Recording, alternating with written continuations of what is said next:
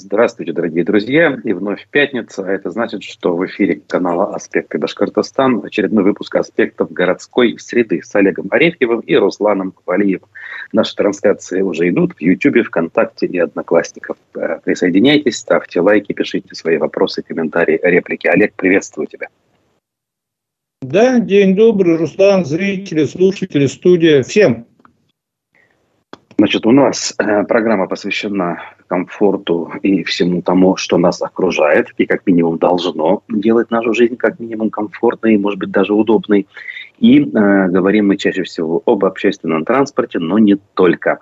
Сегодня у нас э, в повестке сразу э, несколько вопросов, э, которые мы заготовили.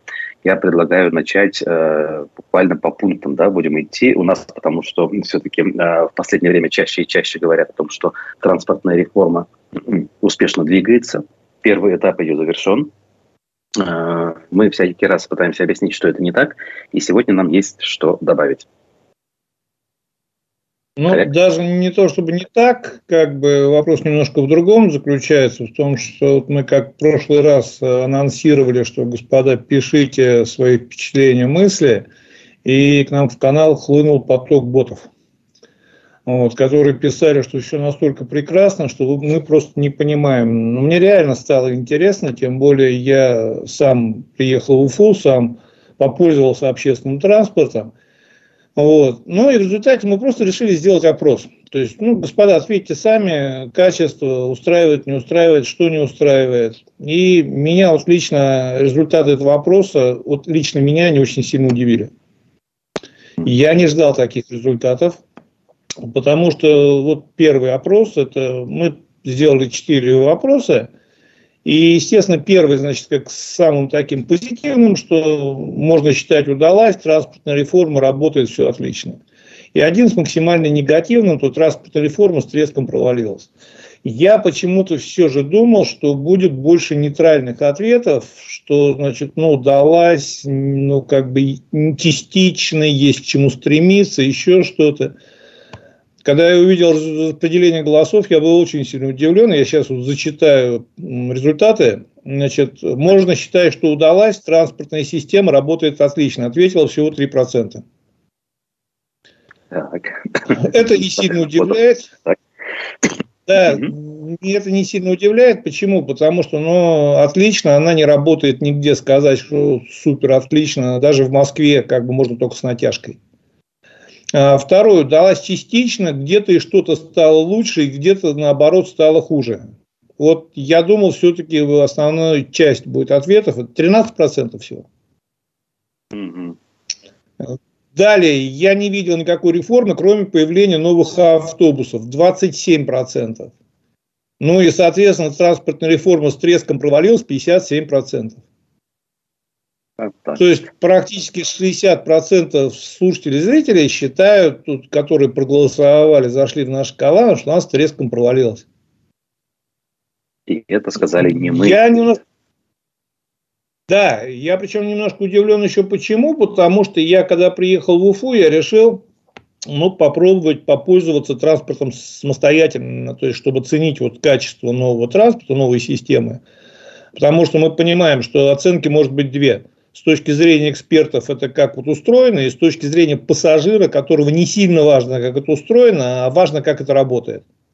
Вот с точки зрения пассажира я не скажу, что я был недоволен, потому что я вышел на остановку, это значит э, угол Витошникова и Кирова. А буквально практически сразу же подошел автобус, новый, китайский. А в нем было тепло, в нем было чисто принимали все формы оплаты, любые, нал, без нал, вообще без проблем. Правда, ближе к нужной мне остановке возник небольшой скандальчик, но такой чисто он на менталитете на российском. Одна бабушка доказывала, что вчера дала 100 рублей, ей дали меньше сдачи, поэтому она сегодня поедет бесплатно. Ну, вот, причем ей не важно, в каком автобусе она вчера 100 рублей дала, в этом она сегодня поедет бесплатно. Но к чести водителя могу сказать, что он вышел довольно-таки красиво из этой ситуации. Он как бы ей довольно спокойно это объяснил, без всякого скандала. что независимо, а потом, ну, как бы согласился ее довести бесплатно, то есть не было истерики, там, выталкивания из автобуса, еще чего-то. То, то есть, вот с моей точки зрения, я когда приехал, я попробовал, в один отдельно взятый день, на одном отдельно взятом маршруте, но, в принципе, вот я бы тогда сказал, что удалось частично. Вот мой ответ, реформа, ну, опыт пользования. Но я сколько раз говорил, хочу повторить, спросить еще раз, и здесь, скорее всего, вот этим объясняется то, что вот негативный общий фон. У нас ведь транспортная реформа, она где? В Уфе, в Башкирии, или только отдельно на отдельных маршрутах произошла? Потому что вот мы слышим часто, что ну, люди реально недовольны. Мы, кстати, вот конкретно очень пример разберем чуть дальше. А сейчас результаты второго опроса – конкретно, что вас не устраивает в городском общественном транспорте. То есть, вот, ну, как бы реформа свершилась, не свершилась, по факту что не устраивает. Так. А, максимальное количество ответов, причем сразу объясню, что здесь было можно было ответить на несколько вопросов, поэтому не стоит сейчас сразу с калькулятором суммировать э, проценты, что говорить больше 100 получилось. Получится, Нет, конечно, однозначно больше 100. Угу. Да, я тоже мы с тобой сделали погоду, наверное, вдвоем. А, ну, Сложно ехать вечером. Все-таки там около двух сотен человек проголосовало, надо все-таки сообщить нашим. Да, нет, да, да, конечно, я шучу, это не мы с тобой вдвоем голосовали. Сложно уехать вечером 63%. Согласен полностью. То есть до этого мы как бы не добрались, и сейчас нам рассказывают, что как только бруто контракты введут, вечером сразу все начнут работать. Господа, это немножко не так. Вечером работать обязаны они и сегодня. Просто эти обязательства они не исполняют. От них никто не требует, их никто не контролирует. А по факту введения бруто контрактов из ниоткуда, из воздуха контроль не появится. То есть не факт, что их начнут контролировать, не факт, что станет лучше. Слышишь, видишь меня? Да, да, все в порядке. Угу. Вот. Второе, значит, по популярности ну, оценка качества, точнее того, чего не хватает, редко ходят автобусы, 60%. И третий, вот первые три ответа таких, э, в автобусах давка 57%. То есть, в принципе, в логике эти все три ответа связаны. Сложно уехать вечером, редко ходит автобус, и в автобусах, соответственно, в результате они ходят редко, давка. Вот это очень важный момент. И почему? Потому что люди, жившие в старой парадигме вот этих старых пазиков, грязных, вонючих, абсолютно не предназначенных для города автобусов, в которые довольно сложно поместиться через эту дверь, подняться по ступенькам. Конечно, безусловно, и вот эти вот водители, там, на карту, перевод, еще что-то, все это было, но тогда, в тот момент, пазики подходили один за одним, стояла очередь у остановки, и пассажир мог даже выбирать. И здесь вот как бы им предлагают, ребята, вот новый автобус, но вы не уедете ни вечером, ходят редко, и в автобусах давка. И народ, естественно, недоволен. Абсолютно поддерживаю по всем. Алло. Угу. Да, да, да, на связи. Есть перебои с видео. Да, дальше. Ну, отлично, звук хороший, значит, будем говорить, посмотрят отдельно. Значит, э, дальше идут, нет прямого рейса и нужно делать пересадку 46%. И вот это говорит только о качестве нашей транспортной системы. То есть мы как бы перемешиваем, перемешиваем маршруты, перемешиваем на них перевозчиков, а сама транспортная система лучше не стоит. То есть если 46% не должны делать пересадку, это уже плохо. Это значит, уже качество транспортной системы ну, заставляет желать лучшего. Автобусы грязные 37%. Ну, вот опять же, вот то, что я, когда был в Уфе, смотрел, когда они приезжают и едут, то в основном были чистые. Но это, опять же, я не могу одним днем судить о качестве, чистоте автобусов. 37% сказать, что автобусы грязные. 36% сказали, что в результате реформы пропал нужный им маршрут. Им стало неудобно теперь ездить. То есть 40% в принципе, получили определенный дискомфорт от изменения транспортной модели. То есть, ее даже не было серьезной пока, но вот уже даже от существующих небольших изменений такой процент недовольных. В автобусах холодно. Это вопрос предвзятый. Я уже рассказывал, как я приехал в аэропорт. в Уфу и решил доехать на автобусе. Замерз жутко. Угу. Дул изо всех щелей. Вот я просто этот вопрос как бы вставил, имея возможность, используя служебное положение, 31% сказали, да, холодно. Дорогой проезд 22%. Здесь я могу только сказать одно, господа, готовьтесь, он будет повышаться в ближайшем будущем, и я думаю, даже в течение этого года и довольно-таки серьезно. Цена да, на запчасти растет, на топливо. Совершенно верно. Вот. Ну и самые менее значимые ответы – это не принимать безналичную оплату 19%, что в принципе уже хорошо, потому что учитывая, что а, отвечали люди, которые ездят и на частниках, которые остались, а, вот, то 19% это неплохо, что все остальные с этим не испытывают проблем. Ну и 9% это те, кого все устраивает. Ну, вот здесь самое интересное, я говорю, по тому единственному дню, когда я проехал на автобусе, я, наверное, тоже ответил, что в тот день меня устроило все. Так, так угу. мы продолжаем. Слышно, видно? Да, да, да, да, нормально. Продолжаем.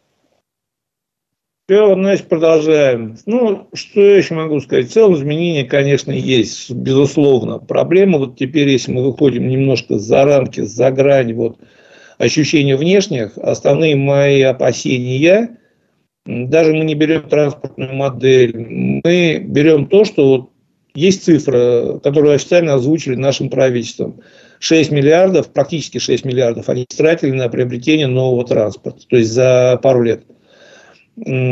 Учитывая то, что значит, через определенное количество времени, где-то ну, года через 2-3, эти автобусы снова надо будет потихонечку начинать менять, то нам через 2-3 года надо будет еще около 6 миллиардов. То есть каждые 3-4 года мы вот в данную систему при данной организации должны бы вкладывать такие деньги, либо потеряем систему. Почему? Потому что автобус надо содержать, они должны ездить, автобусы ломаются, газовой техники очень много вопросов, к антисанкционным автобусам, которые новые, очень много вопросов, они ломаются. Соответственно, я лично не вижу, вот если это не особо, может быть, сильно касается в сегодняшнем разрезе пассажира, хотя, я говорю еще раз, недовольных очень много, но, тем не менее, реформа – это построение стабильной, устойчивой транспортной модели, способной к самовоспроизведению, к самообновлению и работе независимо от постоянного попрошайничества из бюджета денег. Вот пока мы не построим... Причем самое интересное, да, нет, нет, нет, я киваю, я Алло. понимаю. Да, да, да. Олег, я слышу, вижу, все в порядке. Надеюсь, слушатели тоже. Да. При этом самое, самое интересное, что буквально вот на днях выступал Миниханов, а, как бы там тоже был, значит, такой больш, большой форум транспортный, значит, съехались очень многие серьезные представители – и он сказал совершенно все то же самое, о чем я пытаюсь как бы донести в Башкирии, что основная задача – это построение стабильной системы, а не обновление парка, не там суетные какие-то перестановки с места на место, эти умные, теплые разные остановки для видимости, а именно создание стабильной системы. И было очень приятно, что вот этот человек, причем видно было, что он понимает, что он говорит. То есть он не просто говорит для красоты, а он понимает, что он говорит. Вот. Ну, мы будем завидовать, будем догонять, как всегда. Я просто напомню, что Миниханов – это Раис или глава Республики Татарстан. И он говорит нашими солями словами. Самое интересное, вот что ты, ты уточнил сейчас, я обратил внимание. А, уже буквально два или три дня все новости, которые подаются казанскими СМИ, они начинаются именно, что Раис Татарстана Миниханов. То есть, несмотря на то, что как бы они декларировали, что применяться это будет звание как бы с момента выборов, Сразу сейчас уже Дело все том, что... СМИ нет, нет, нет. После Нового года Миниханов был у Путина, и после этого быстро еще одно решение приняли, что все-таки мы прямо сейчас переименуем президента в Раиса. Там все пошло по другому плану. Все теперь тогда становится понятно.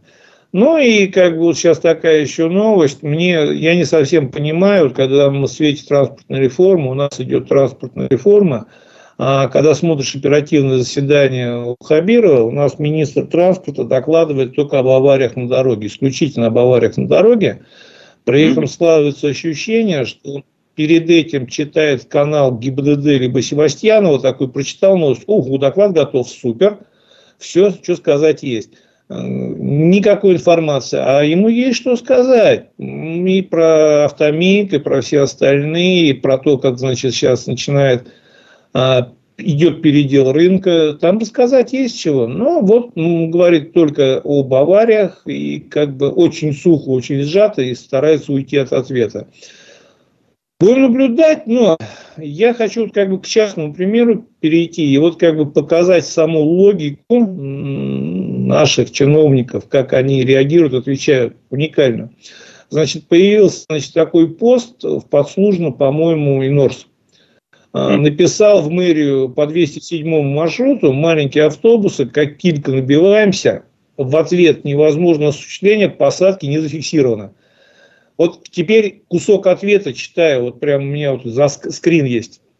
Проведенный 18 января 2023 года проверка регулярности движения пассажирского транспорта и изучение пассажиропотока на остановочном пункте улицы Ферина установлено, что за период с 7 часов до 9 часов утра, я, у меня сразу такое в голове как бы немножко треснуло, они за один день, за два часа проверили и график движения, и, значит, пассажиропоток. Это делается в динамике как минимум нескольких дней.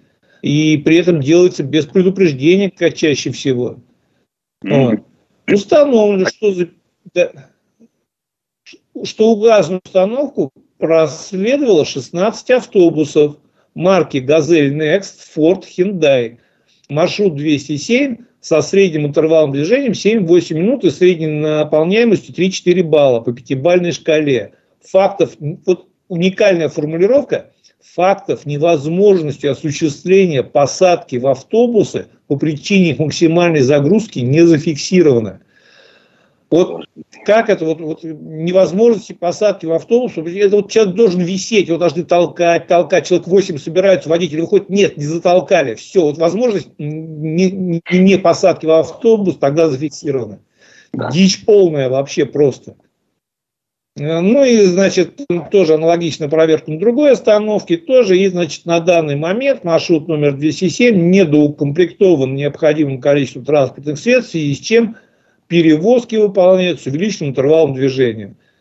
В этом ответе прекрасно все. И от недокомплектованности, значит, и от возможности фактов невозможности осуществления посадки прочитать даже тяжело.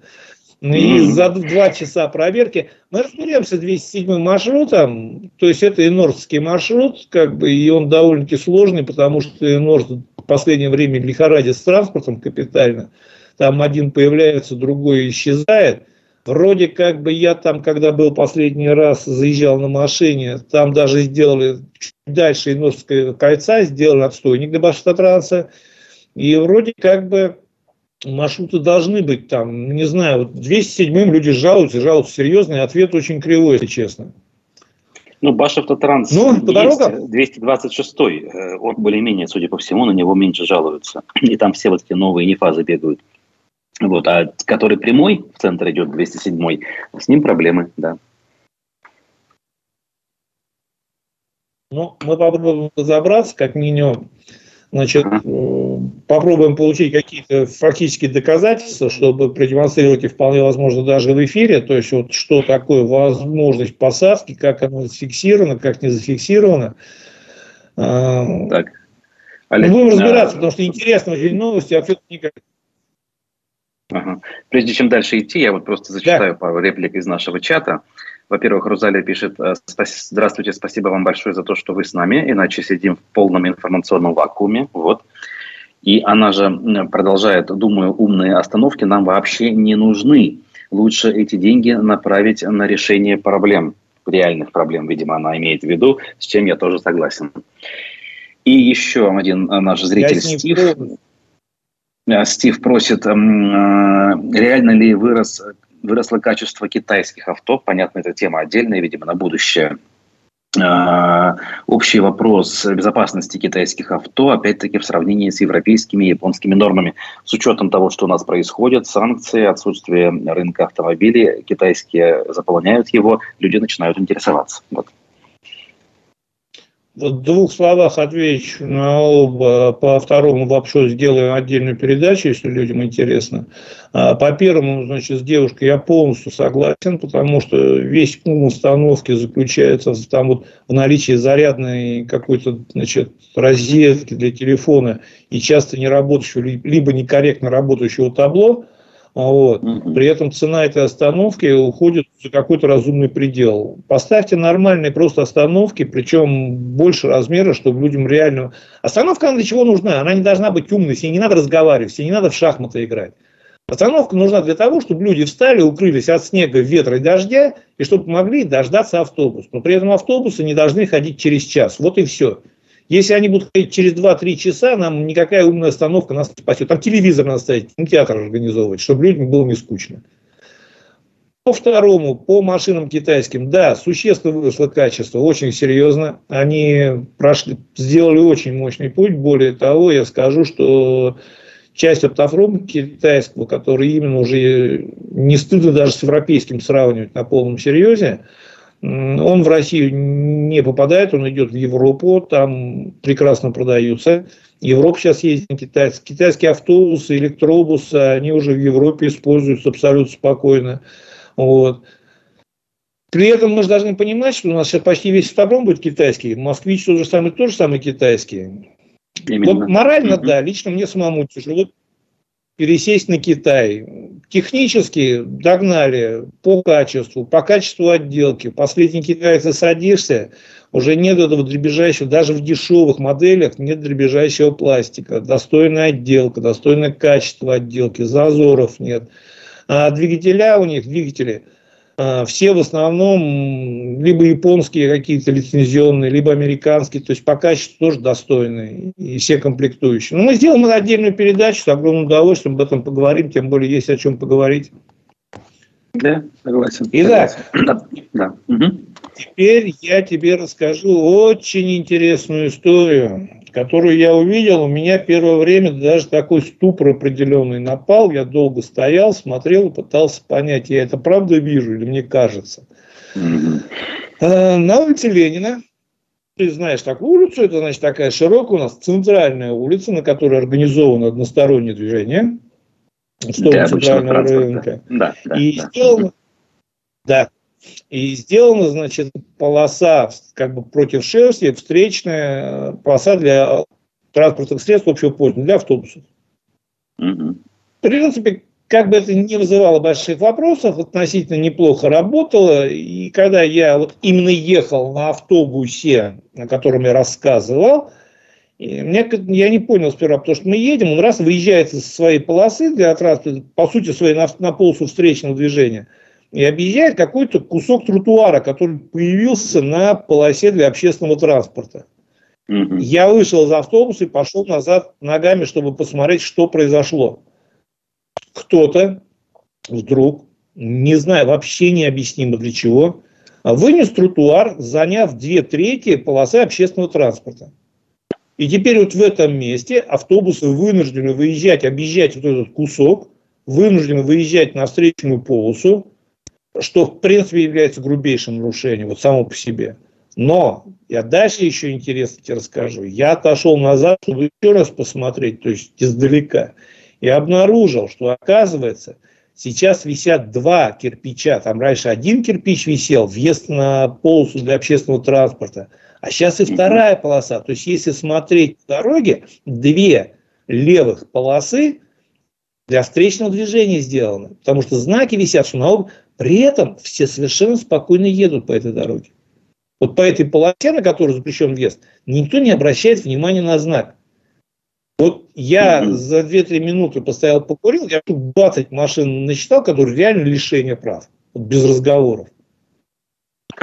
То есть там что-то происходит, о чем э, наша мэрия не рассказывает, хотя любит рассказывать даже о каких-то примитивных вафельных а размерах. На самом деле, что происходит, Значит, насколько я понимаю, история начиналась так, что когда начали строить этот аппендикс, непонятно кому нужный, непонятно вообще зачем там вот отъели э, кусок дороги. Причем это даже вот есть у нью-урбанистов, у молодых, есть такая логика сужения проезжей части, успокоения трафика. Там даже вот этот термин не подходит, потому что сузили полосу общественного транспорта. Там нечего успокаивать, там ходит только общественный транспорт. Я правильно понимаю, вот, это, и когда делать... это где кинотеатр Родина, правильно? Напротив, примерно. Да, прям практически ага. напротив кинотеатра Родина. Угу. Вот. Угу. И дальше вообще интересно, значит, когда эту полосу ремонтировали, делали этот аппендикс, выносили, выкладывали плиткой, а, движение шло по второй полосе и прикрыли знаком вторую полосу. А вот дальше интересно, когда эту полосу частично открыли, то есть она не полностью открыта, потому что занимает ее тротуар, со второй полосы знак снимать не стали. И непонятно, забыли его там, но, понимаешь, мы же понимаем, по правилам дорожного движения, неважно, знак забыть либо не забыть, он действует, если висит. То есть вот нет такого, что знак не действует, потому что его забыли. В правилах дорожного движения такого вообще нет формулировки. Абсолютно. И либо да, либо оставили специально. Почему? Потому что понимают, что там автобусу приходится выезжать на встречную полосу, если кто-то в него врежется, то кто, кого-то надо искать виноватых. И вот тогда тот автомобиль, который ехал по этой полосе, будет виноватым. Потому что он скажет, ну там же знак висел, ты не мог ехать по этой полосе. А если не врежешься, едет, пускай едут, не проблема.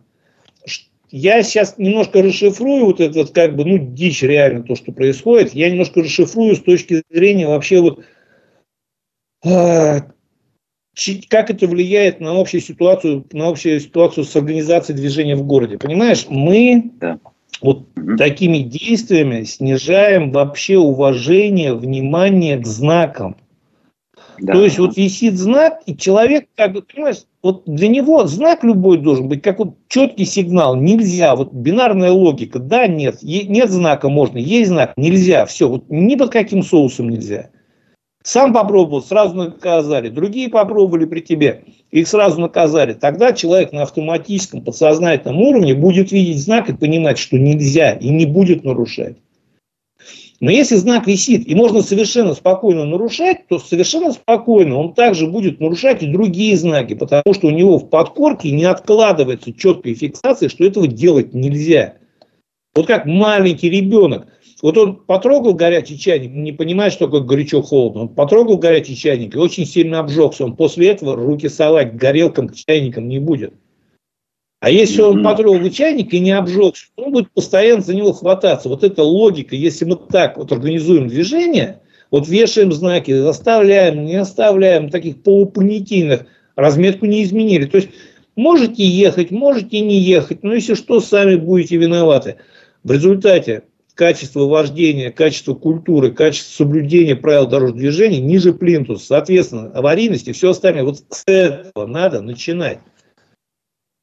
Тут При этом... Стив пишет, э, это МВДшные, там же у нас МВД, может быть, действительно для них, там, я не знаю, для парковки или еще для чего это все предусмотрели? Нет, нет, нет.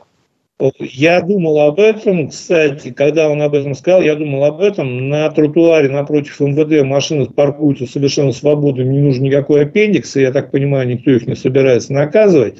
Вполне ну, возможно, да. служебная необходимость, хотя у них есть свой парковки. Они могут заезжать угу. во двор своей машины. Ну, вообще, а да, это да. чуть дальше. Это, знаешь, это вот, это вот буквально напротив э, кинотеатра Победа практически. То есть вот дальше от Ленина 7. Ну да, я, я понял. Дальше. Это ближе к Чернышевского перекрестку именно, где кинотеатр. Я понял. Да, да, да. Это практически вот уже вот дом до Чернышевского и там вот этот аппендикс. При этом mm-hmm. я остановился, специально посмотрел. Я думаю, может быть, там ну, заехали какие-то очень серьезные люди, какому-то очень серьезному человеку понадобилось место для парковки своего автомобиля, и для него специально сделали этот заезд. Да нет, вроде ничего особенного там нет такого.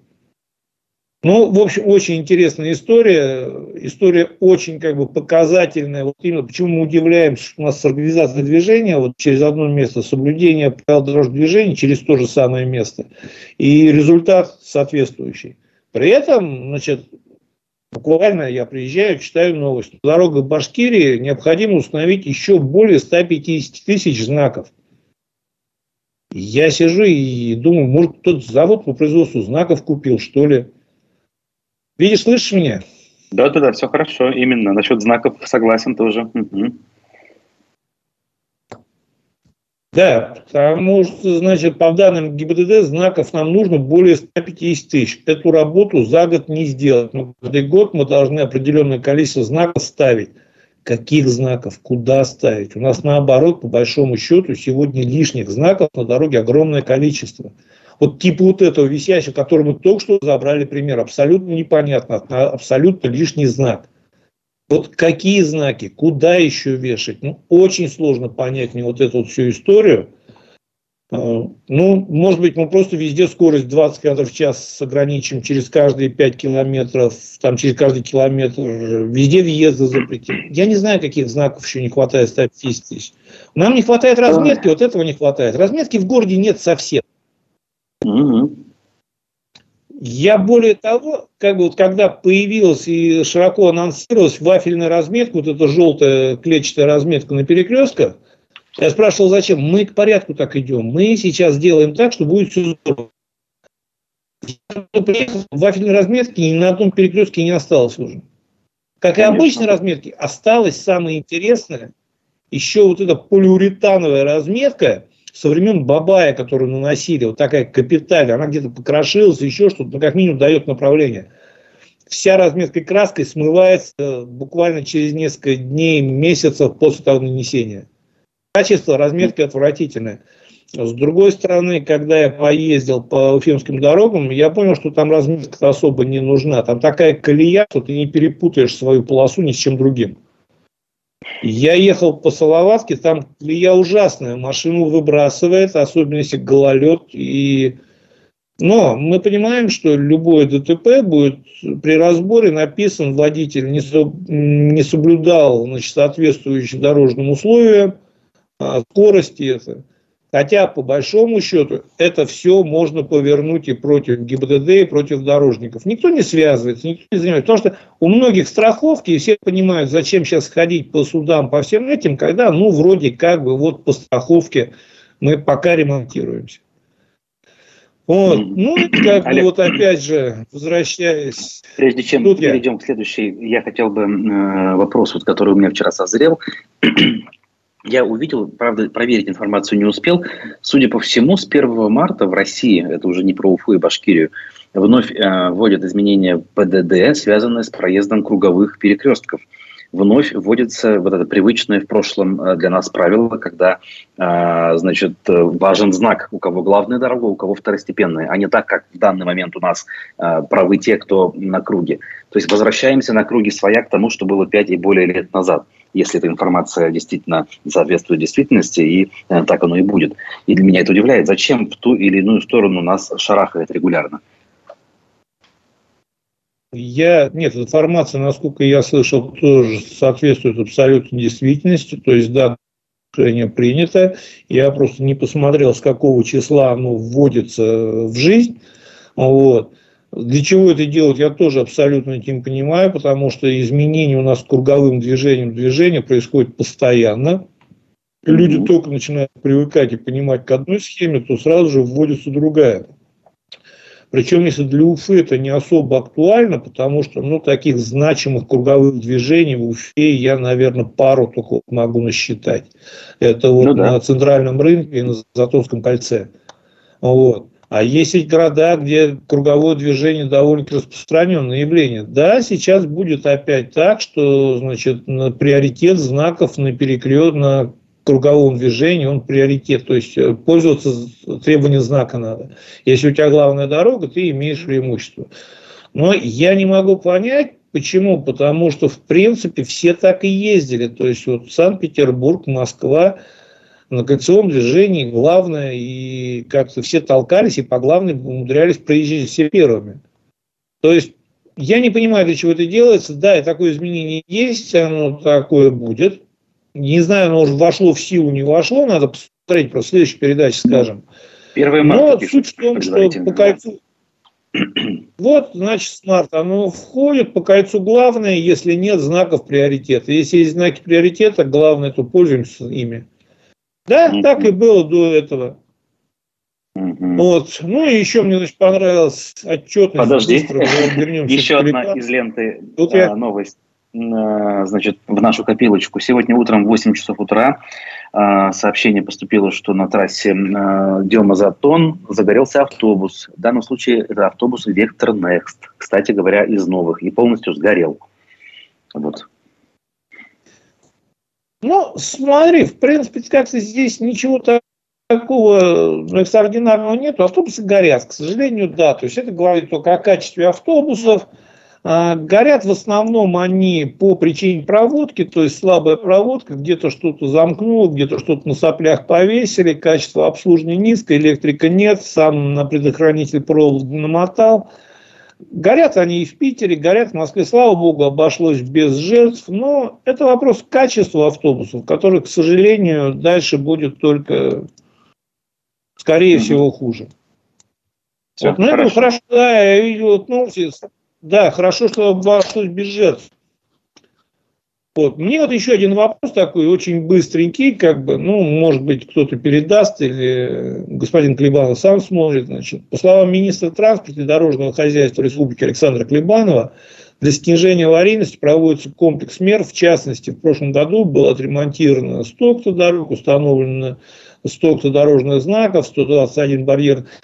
Можно, вот очень хотелось бы, я, конечно, во-первых, жду сейчас аналитики от научного центра МВД, который даст полную раскладку по ДТП, потому что мы сейчас заявляем, что у нас существенно снизилась аварийность на дорогах. С одной стороны, да, соответствует истине, с другой стороны, вопрос в том, что она снизилась по всей стране. То есть мы не сказать, что здесь лучше всех и лучше всех снизили. По совсем непонятным причинам по всей стране довольно-таки серьезное снижение смертности на дорогах произошло в прошлом году. Хочу посмотреть аналитику, из нее что-то будет понятно, сделаем отдельную передачу, но вот хотелось бы все-таки для того, чтобы вот заявления господина Клебана имели какое-то основание и вес, чтобы они кого-то не имели отношения, что вот, допустим, там было установлено то-то, то-то, то-то, и в результате именно на этом участке снизилось количество ДТП, количество смертности. Вот тогда бы это как-то было понятно, потому что, ну, вот из них удалось так, это по штрафам. Вот. Но, значит, основное количество снижения ДТП, я сейчас даже могу сказать, смертность на федеральных дорогах в Башкирии сократилась на 48% и 3 То есть, ну, федеральные дороги, как бы, тут заслугу нам очень сложно при, при, приписать. Это федеральные, они на баланс федеральном, и федеральных обслуживают федералы. На региональных всего на 5,6 уже, на местных всего на 1,5%. То есть, ну, пока хвастаться резким снижением аварийности, если мы берем в разрезе сравнения с остальными регионами, я бы не стал. Посмотрим, сделаем аналитику, обзор по аварийности, как только этот отчет выйдет. Очень интересный отчет они делают с разбором по деталям во всех направлениях. Угу. Далее. Хорошо. Так. Угу. Про светильники. Да.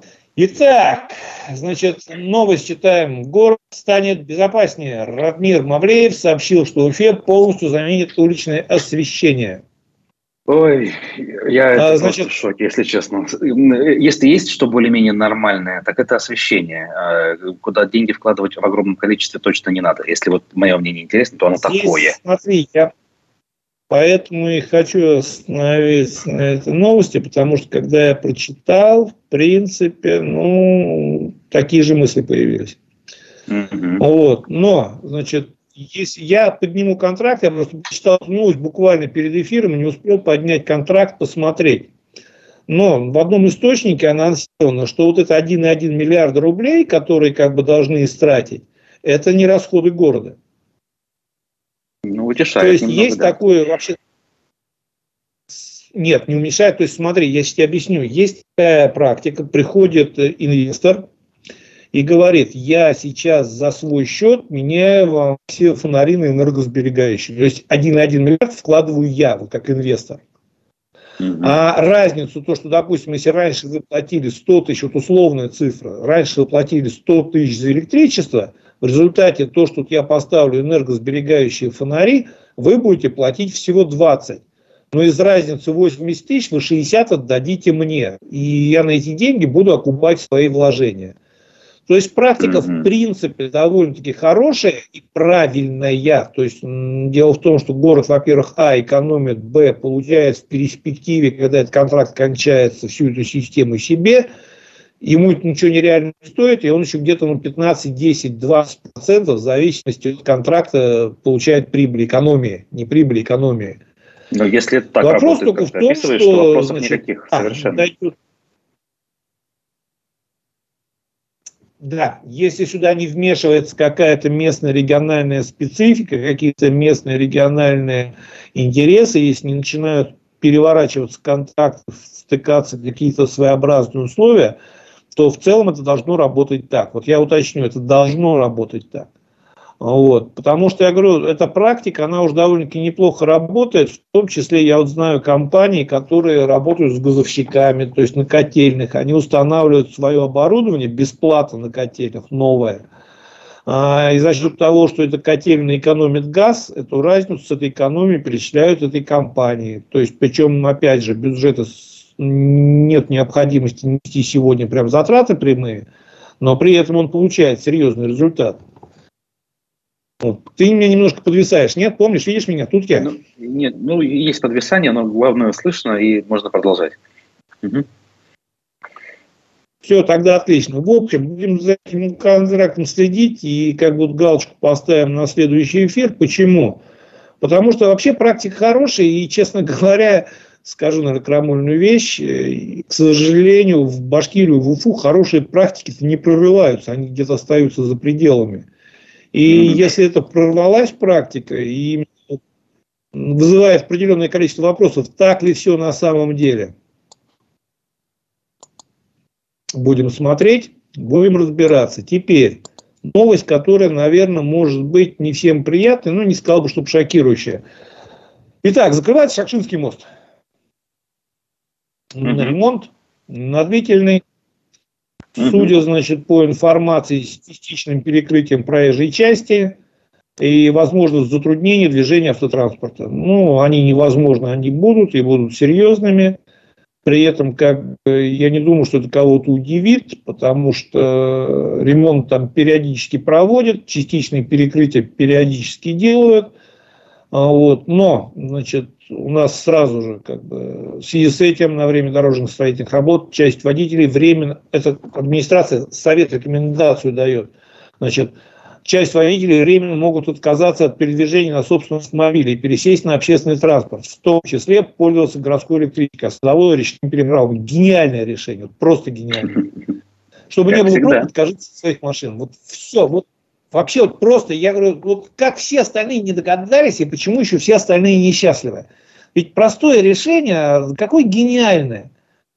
Вот. И также обсуждается вопрос заезда в город грузовых автомобилей в период капитального ремонта сооружений через федеральную трассу М5, Самара, Челябинск, Ногайск, шоссе, улица Пугачева. Вот здесь я с трудом себе представляю, особенно сейчас там пустить грузовики – и как бы там, то есть я боюсь, что этим летом вот этот мост и реконструкция, вот это, кстати, реконструкция идет очень вяло. Туда Мавлиев переезжает периодически, молнии громы метает по всей стройке, но мне вот фотографии отправляют, техника вся стоит, один грустный рабочий ходит, песок утаптывает, и все. И как-то очень много вопросов, если честно, потому что я боюсь, что 2020, как с улицы Комсомольской у нас не получилось бы которую планировали сделать за год, а до сих пор не доделали. Именно в принципе, так. я еще раз говорю, перекрытие... Да. Нет, нет, нет, я просто... Я тут? Ладно, задержка голоса идет, мне лучше помолчать, видимо, иначе не совсем правильно, наверное, прерываемся. Так, продолжай. Нет, нормально, нормально. Мы просто жизнь показываем, что все происходит в прямом эфире, а не записи месяц назад. Вот, вообще, конечно, перекрытие Шакшинского моста, оно необходимо. То есть, здесь как раз, вот, если в отличие от э, развязки на Валиде, очень много вопросов было о необходимости в целом ее делать, вот, тем более так срочно и так экстренно, то Шакшинский мост, конечно, делать надо. Его очень много давно латали, он находится реально в ужасном состоянии. И его и делать, и расширять, и дорогу расширять, конечно, необходимо. Вопрос организации движения, ну, вот это очень сложный вопрос. Почему? Потому что я бы понимал, если бы к этому моменту как раз вот, вот так бы состыковали открытие вот этого восточного выезда и вот закрытие этого моста. Тогда бы вот этот восточный выезд как раз первое мог бы людей приучать ездить через себя, люди бы начали привыкать к нему. А во-вторых, он бы существенно разгрузил про восточный выезд открытия в этом году я не слышал. Планируют, но пока тоже очень много вопросов, и как бы стройка не особо быстро двигается. Если это завяжут, как бы вот привяжут одно к другому, то тогда да, и тогда у восточного выезда даже на время закрытия Шахшинского моста какой-никакой-то смысл появляется. Ну, Хотя да, тоже, да. опять же, если сделают платным, то все поедут все-таки еще в круг. Поэтому, господа, ну да, это данность, это необходимость, ремонтировать надо. Кстати, очень интересная история со скотопрогоном. Слышал, наверное, да, у нас? Конечно, потрясающая, веселая история.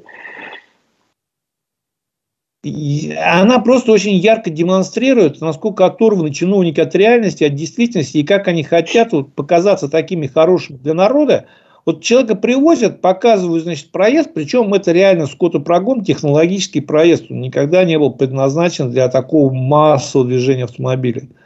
Он говорит, не проблема, что вам расширить? Легко. Фу, завтра дам задание, поручение, все будет блестеть широким, красивым. Проблема в том, что этот проезд находится под РЖД, и что-либо расширять без разрешения РЖД и, грубо говоря, как бы без плотного взаимодействия с ним невозможно. При этом это очень дорого, и в-третьих, это не имеет особого смысла. Почему? Потому что этот скотопрогон, но никогда он пользовался, по моей памяти, хорошей популярностью, широкой, когда объезжал вот эту, когда был шлагбаум там. А потом сделали развязку, да, чуть больше круг, но не принципиально. Зачем он приехал, зачем он пообещал, сейчас весь этот скотопрогон обклеили его фотографиями. Понятно, что его троллят, конечно, это очень четко видно и понятно, но он сам очень жестко подставился в этой ситуации. Но это вот уровень взаимодействия с народом, с населением. То есть, вот возвращаясь к транспортной реформе, вот если правильно настроить взаимодействие с людьми, диалог с людьми. Во-первых, а, первое, можно получить очень много информации, в том числе понять, как настраивать транспортную систему. При этом все методички, все учебники серьезные по транспортному планированию, они как бы говорят, что мнение людей, соцопросы очень важны в этом процессе.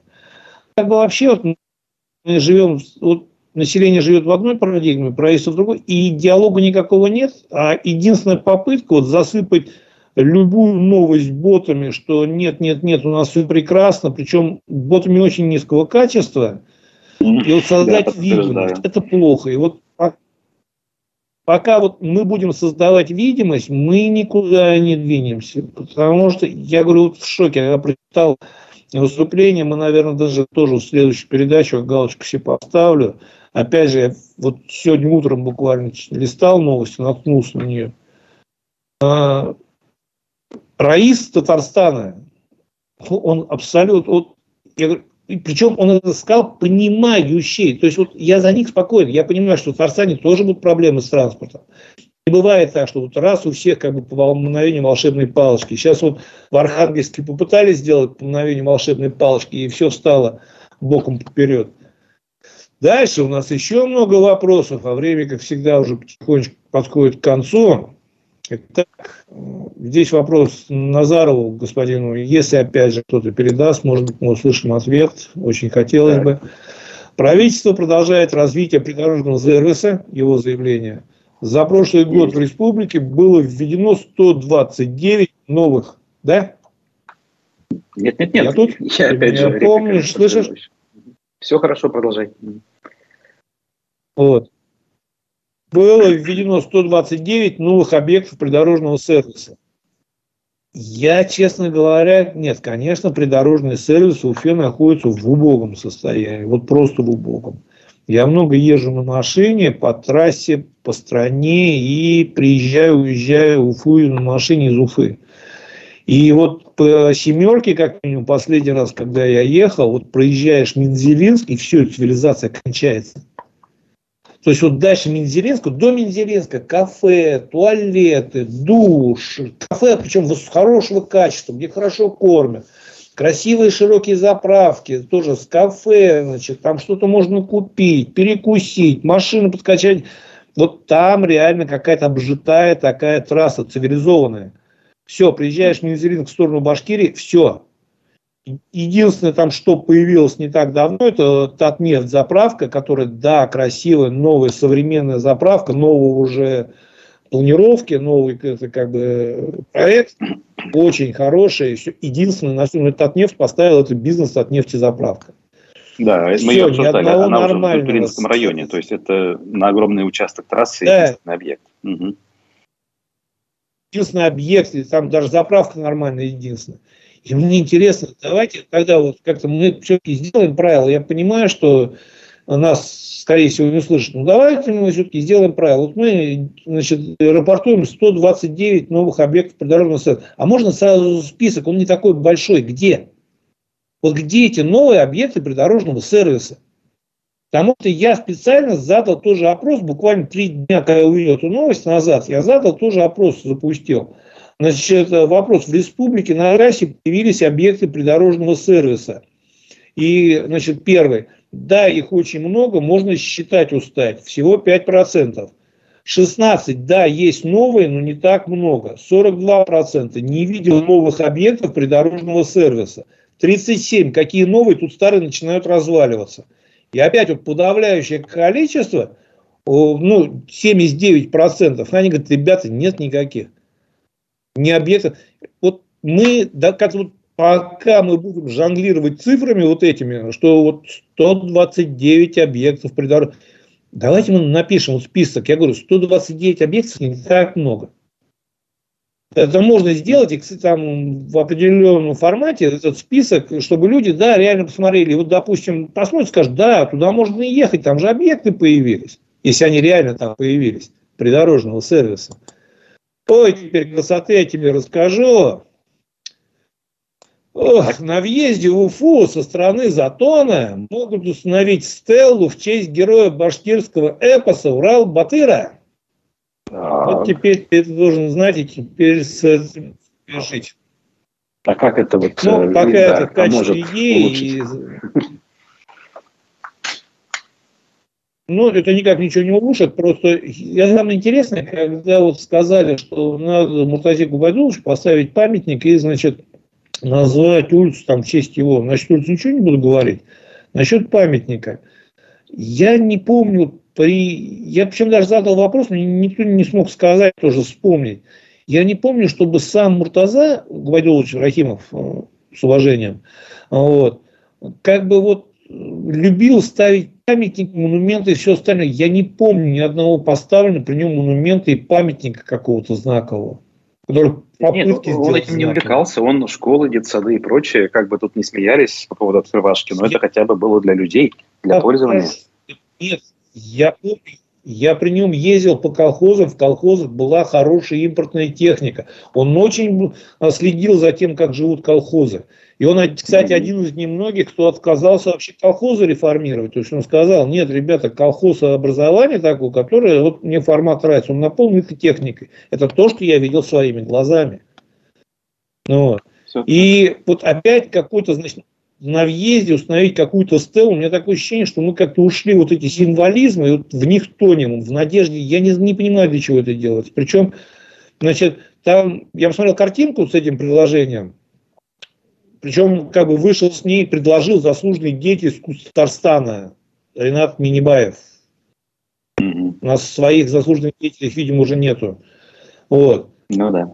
Затем он, это какая-то типа лодки спрессованной стали, что, как, чего, картеновой стали. Не понимаю, вот я говорю, новость какая-то вообще непонятная, как и большинство новостей, идущих сегодня – Дальше быстро еще, значит, зарядные станции. Опять мы как бы постараемся все успеть. Слышал, да?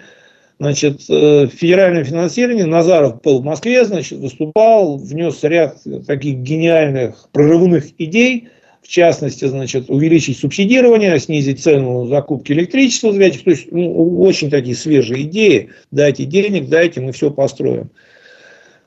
Проблема в том, что вот это все красиво, но зарядной станции в ближайшем обозримом будущем в Башкирии не будет. По одной простой причине. Это убыточный бизнес.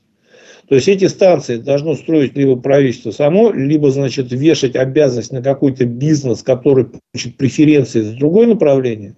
На сегодняшний день зарядочный бизнес зарядочных электростанций вообще убыточен. Поверь мне, если бы там были деньги, то давно бы уже там очередь стояла бы. Ну так понятно. Этом... Электромобилей-то нет почти. И главное, им неоткуда будет взяться в обозримом будущем.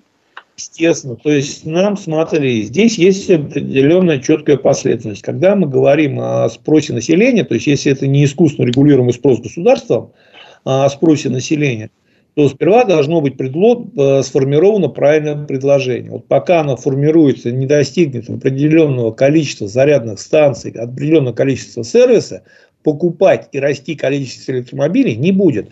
Сегодня все существующие электромобили, в том числе, которые нас, у нас декларируются, что в Башкирии, это чаще всего второй, третий, а то и четвертый автомобиль в семье, который существует у обеспеченных людей как игрушка. Часто стоит в загородном доме со своей розеткой-зарядкой. Используется для того, чтобы выехать из этого дома, прокатиться по магазинам. Все. Как мне написал один человек в комментариях, очень интересно, недавно смотрел видео, мужик из Москвы в Крым на Тесле 6 суток ехал. Ну, я причем понимаю, что это не шутка, что ему надо было заряжать же, вставать где-то, искать зарядки, стоять, заряжаться, 2-3 часа там ждать на этой заправке, либо спать в машине, но пока я понимаю, почему идет упор на электромобили. Электромобили – это то, что мы сегодня, кстати, самое вот такой интересный момент, это то, что мы сегодня можем собирать и максимально быстро импортозаместить. То есть худо-бедно мы какие-то сейчас батареи свои делаем, худо-бедно какие-то двигателя, двигатели у нас есть электрические. Вот. Что-то из этого у нас есть, там не нужны сложные коробки передач ZF, которых у нас нет, там не нужны сложные какие-то комплектующие, еще что-то. Это мы что-то можем худо-бедно делать. Но проблема в том, что это надо для того, чтобы делать, кому-то надо продавать. Вот электрический москвич в Москве, который сейчас начали как бы тоже собирать, его в обязательном порядке покупает бюджет, передает, значит, больниц, пытаются заставить покупать таксистов. Народ в очередь за ним не стоит. Поэтому мы должны понимать, что человек сегодня, решивший вложить деньги вот в зарядную станцию, даже просто надеяться ее купить может в очень далеком будущем. Не сегодня, не завтра. То есть это очень длинные деньги с очень непонятной экономической перспективой.